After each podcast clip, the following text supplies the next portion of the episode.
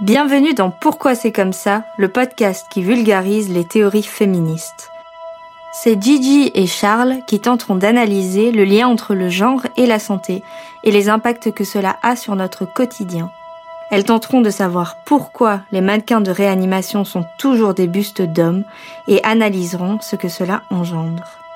Dans cet épisode, vous entendrez les témoignages de Mathilde Tsabo, féministe activiste auprès de la communauté LGBTQIA+, ainsi que les extraits d'un TED Talk de la rappeuse catégorique et d'un discours de Karima Deli, actuellement députée européenne.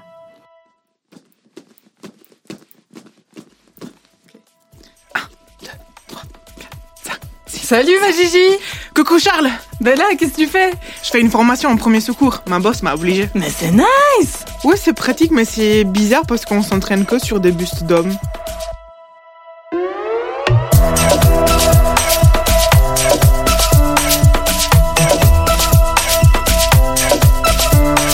Pourquoi c'est comme ça?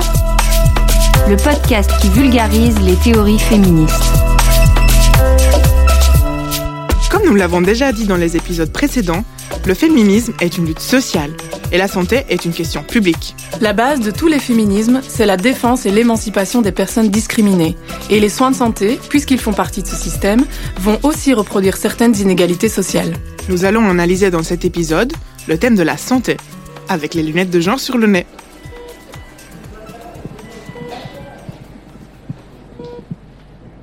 Commençons par la base.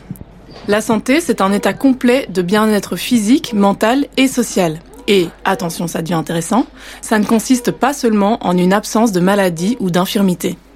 Donc quand on parle de santé, il nous paraît important de s'occuper de tous ces aspects, dans son ensemble, d'avoir donc une vision à 360 degrés. Elle prend en compte l'aspect organique, mais aussi l'environnement social, familial, la prévention, et elle s'occupe aussi d'autres aspects, comme le mental, l'émotionnel et le spirituel. Parce que tous ces aspects sont liés et s'influencent mutuellement, et sont également influencés par les discriminations que l'on rencontre. C'est par exemple le racisme, le sexisme, la grossophobie, l'homo-lesbobie transphobie. Tout cela peut avoir un impact sur notre santé tout entière, mentale et ou physique. Et nos positionnements sociaux, c'est-à-dire la place qu'on occupe dans la société, vont influencer nos conditions matérielles d'existence. Par exemple, une précarité financière peut aller de pair avec un accès difficile à l'alimentation saine et un logement peu salubre. Donc le fait qu'on soit malade ou pas, ça ne dépend pas uniquement de facteurs biologiques. Il est démontré que notre santé est influencée par plus de 70% par notre mode de vie et notre environnement. Les entourages toxiques, l'isolement, la précarité, les discriminations sociales, la pollution environnementale vont aussi influencer notre santé. Et en plus, tout cela va changer en fonction de notre genre et on va vous expliquer pourquoi. On légitimise beaucoup plus euh, la science face au ressenti. Il y a vraiment ce truc de euh, non, ce, ne- ce- ce n'est pas ce que disent tes analyses, quoi. Donc, je vois pas pourquoi je t'écouterais.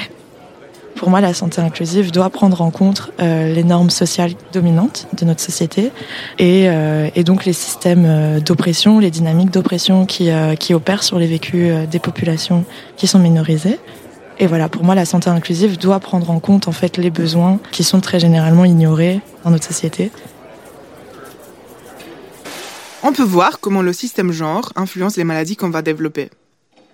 Par exemple, les métiers genrés influencent notre environnement quotidien et donc les produits chimiques avec lesquels on va être en contact.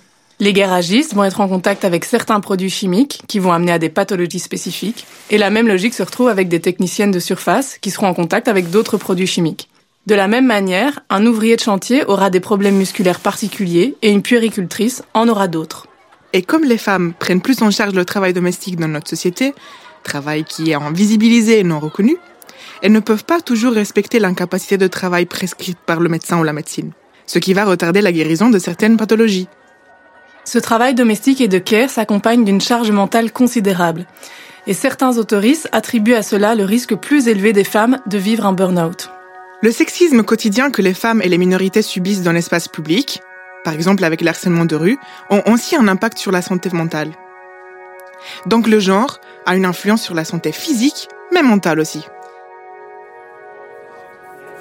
Je trouve aussi très souvent que la santé mentale est très peu représentée hein, d'une manière générale. On commence tout juste à en parler, mais on en parle aussi avec euh, une très grosse pression. C'est-à-dire que oui, tu dois être à l'écoute de tes besoins, euh, tu dois te lever tôt, tu dois prendre soin de toi, etc. Et en fait, c'est vécu comme une nouvelle injonction, quoi. Mhm. Je trouve aussi qu'il y a vraiment des comportements de santé qui vont être plus ou moins légitimisés en fonction de, des stéréotypes. Pas forcément, je pense aux stéréotypes de genre, mais il y en a énormément. Euh, ça peut être aussi des stéréotypes racistes, des stéréotypes grossophobes, etc., euh, etc. Et donc j'ai l'impression qu'en fait, en fonction de qui on est, on va avoir euh, plus tendance à accomplir euh, certains comportements de santé parce qu'on s'y sent plus ou moins autorisé. Le facteur genre est aussi très présent dans les injonctions à la beauté. Être mince, jeune, belle, la peau toute lisse, et ainsi de suite. Donc la peau douce et lisse, mais blanche aussi. Il y a clairement des injonctions à la beauté liées à l'impérialisme blanc.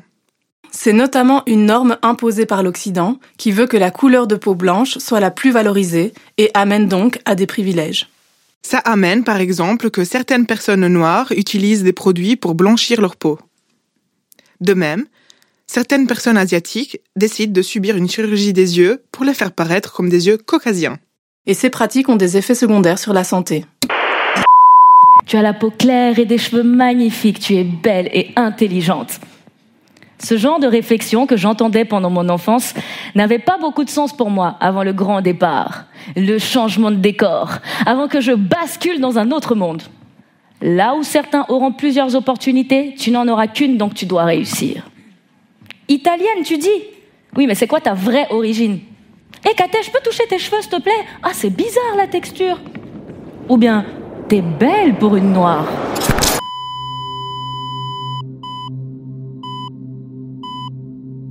À votre avis, pourquoi certains sujets sont-ils plus étudiés en médecine que d'autres? En fait, la construction des connaissances médicales est également influencée par le contexte socio-historique.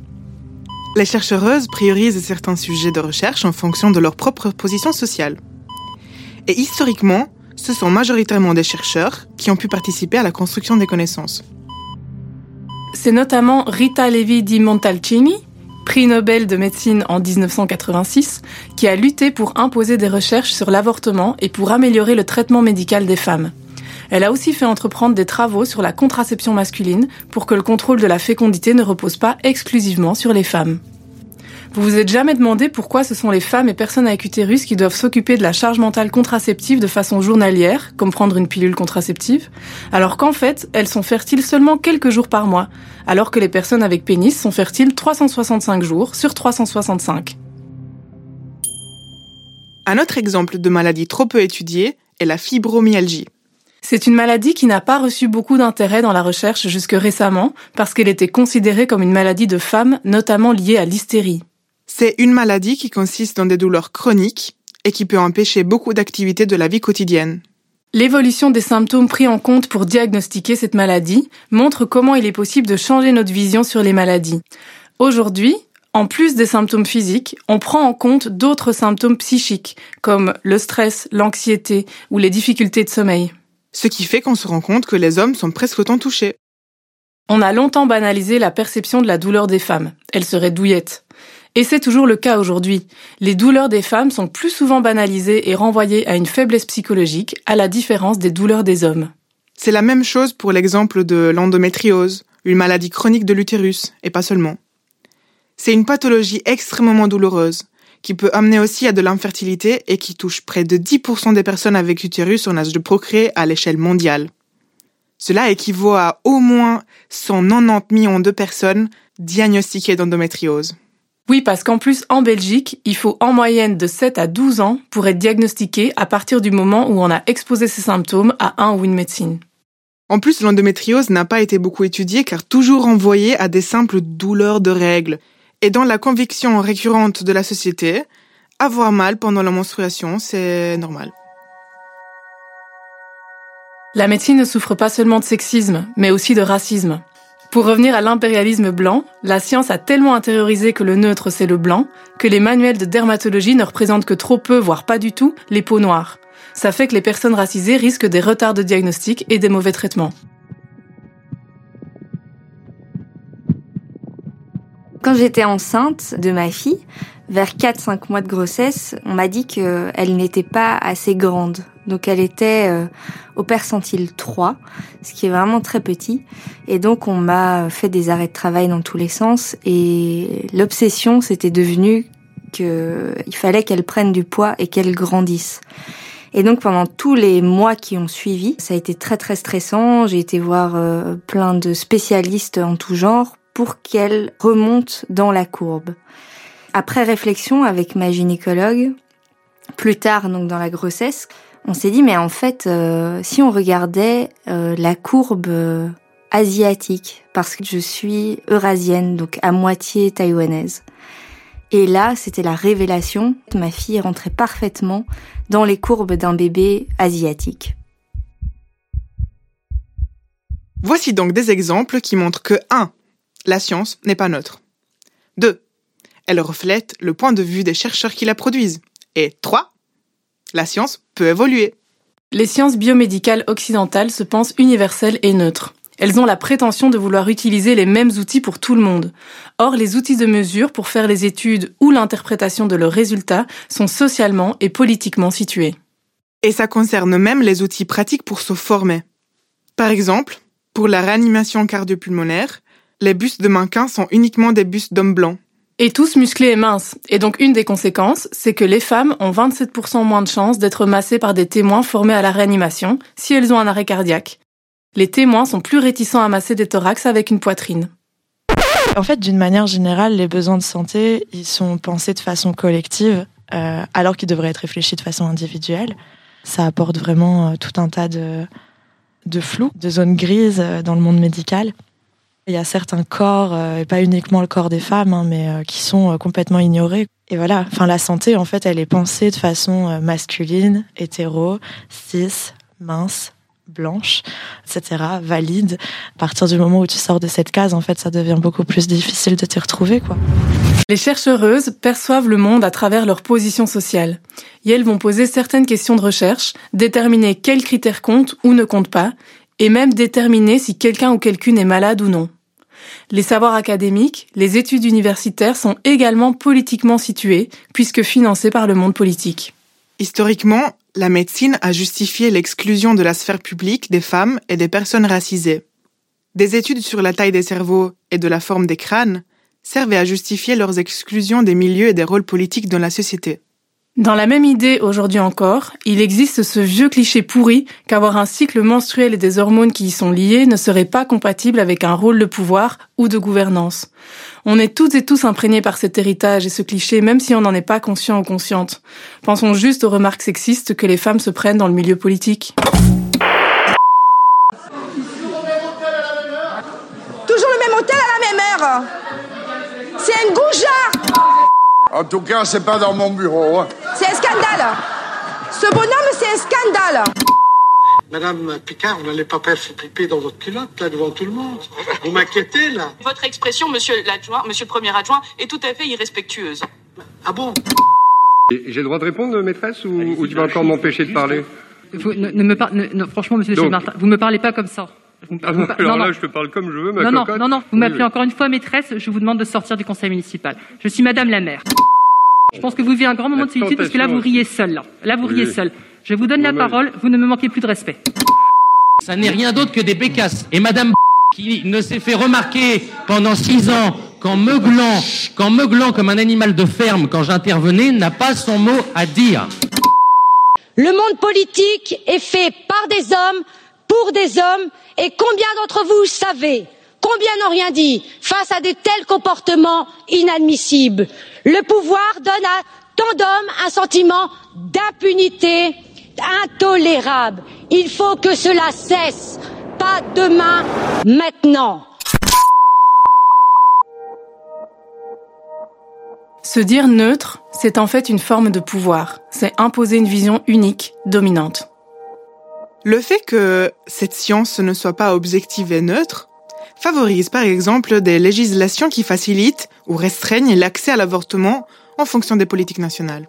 Pour les mêmes faits, les décisions médicales sont différentes pour les personnes qui souhaitent avorter et ça va impacter leur santé. Ou encore, Ça engendre des mutilations chez des personnes qui ne présentent pas de caractéristiques génitales dites normales. Les parents et les médecins choisissent de faire des traitements dits correctifs, chirurgicaux ou hormonaux, sur des personnes intersexuées pour les conformer aux standards médicaux et sociaux.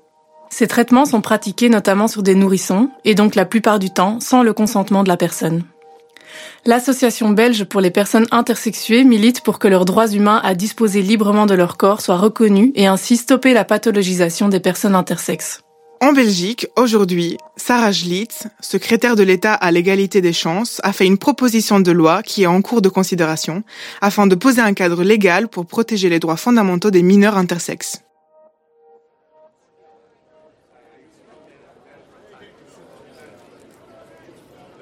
Je pense qu'il faut se tourner vers des personnes qui nous ressemblent, travailler avec des personnes qui sont concernées sur nos propres besoins de santé. Il n'y a pas de doute que ça peut aider. Et puis moi, je crois énormément en la force du collectif, le fait de, de se retrouver, de célébrer nos identités ensemble. C'est fondamental en fait pour se sentir en bonne santé euh, quand on est hors norme. En fait, il nous faudrait une science et une médecine inclusive c'est-à-dire faire de la recherche qui sache prendre en compte tous les facteurs sociaux qui déterminent la santé physique, psychique, sociale. C'est aussi important de penser une recherche scientifique médicale qui intègre les savoirs des sciences sociales, comme ceux de la sociologie par exemple. Questionner la soi-disant neutralité et la hiérarchisation entre les médecines. Ça serait génial que dans une consultation médicale, l'anamnèse, donc les premières questions que l'on pose à la patientèle, comprennent non seulement des questions sur les symptômes physiques, mais aussi des questions sur les conditions de vie, la santé mentale, les émotions. Puis aussi, prendre soin de soi, c'est un acte politique. Sans oublier que tout le monde n'a pas les possibilités sociales, financières, culturelles, matérielles pour changer les choses à titre individuel. L'intime est politique, mais le politique doit aussi s'occuper des questions intimes. En conclusion, la science est vraiment puissante. Et la médecine a une place très prestigieuse dans notre société, au point qu'il a le pouvoir de définir ce qui est dans la norme ou pas dans la norme. Alors à vous, soignants, soignantes, c'est clair que notre système ne permet pas de faire du soin comme on le voudrait. Il faut être efficace et aller toujours plus vite. Et ça nous empêche de prendre un temps d'arrêt sur ce qui se passe, sur ce qu'on reproduit comme discrimination. Nous avons été, sommes et serons toutes et tous un jour potentiellement patients et patientes. Ayons confiance en nos savoirs expérientiels. Ce que nous ressentons a de la valeur et doit être pris en compte, tant dans les pratiques médicales que dans la recherche et continuons à vulgariser, diffuser, partager et s'approprier nos connaissances et nos propres corps. Questionnons nos savoirs, nos savoir-faire et savoir-vivre pour reconstruire une santé plus inclusive. Et plus féministe.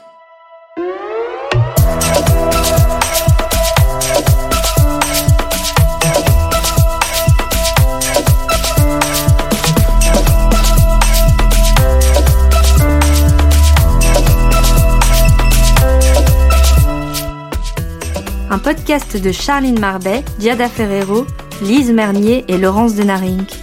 Produit par Corps Écrit et Supernova Film Lab. Avec les soutiens de l'Institut pour l'égalité des femmes et des hommes, de la politique fédérale de l'égalité des genres, de la Fédération Wallonie-Bruxelles et de la Loterie nationale. Réalisé par Laurence Denaring, écrit par Charline Marbet, Diada Ferrero et Lise Mernier. Prise de son et musique originale, Loïc Le Foll.